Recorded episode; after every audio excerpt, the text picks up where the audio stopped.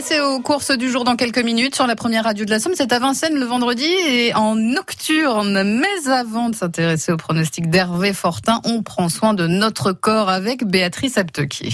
Et si on prenait le temps de se détendre, de prendre soin de vous sur France Bleu Picardie avec Séverine Sénéchal aujourd'hui, qui est diététicienne à Amiens.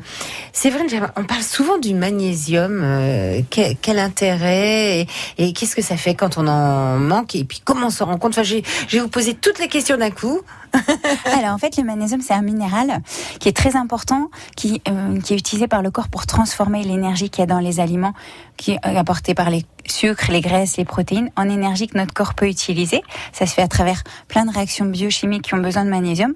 Et donc quand on manque de magnésium, on peut ressentir une fatigue physique, une fatigue intellectuelle, des petites contractions musculaires comme la paupière qui saute par exemple. Ah, c'est ça, oui. oui.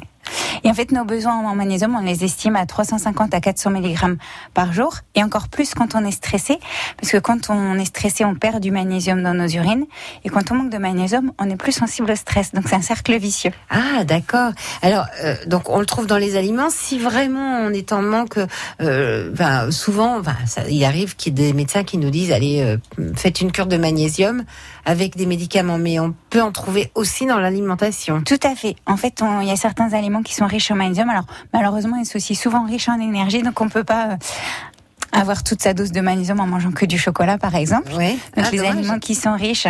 C'est moi, je suis plutôt pour. Hein. Ah oui. Bah, déjà le cacao non sucré, euh, qui est intéressant. Après, il y a tout ce qui est fruits à coque, les amandes, les noisettes, les céréales complètes ou semi-complètes.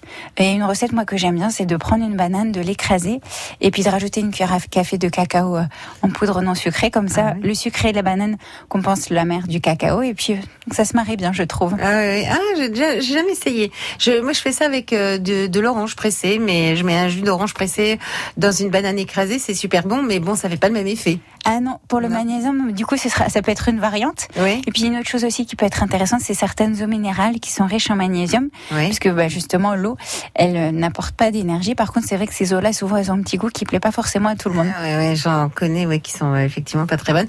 Mais et donc, euh, est-ce que c'est bon quand même de prendre des comprimés euh, de, de, de, magnésium? Oui, parfois on peut avoir euh, en avoir besoin parce que ça suffit pas forcément. En fait, ce qui se passe, c'est qu'il y a un siècle, on se dépensait beaucoup plus. Il n'y avait pas euh, la voiture, il n'y avait pas Internet, donc les hommes dépensaient 4000 kilocalories, les femmes 3000 kilocalories, donc ils mangeaient euh, la même quantité en fait. Et on estime que notre alimentation, elle nous apporte à peu près 120 mg de magnésium par tranche de 1000 kilocalories d'aliments. En France, les femmes, elles mangent environ 1800 kilocalories, donc ça fait que 216 mg de magnésium. Donc on est loin des 350 dont on aurait besoin au minimum chaque jour et encore en n'étant pas trop stressé. Donc voilà, le magnésium, ça, ça, ça régule, ça, ça, ça nous détend. Alors voilà, justement, ce qui est intéressant, c'est que ça endort pas, il y a ça énerve pas, il n'y a pas d'accoutumance oui. et de dépendance ou d'accoutumance. Et puis si on en prend trop, c'est éliminé dans les urines.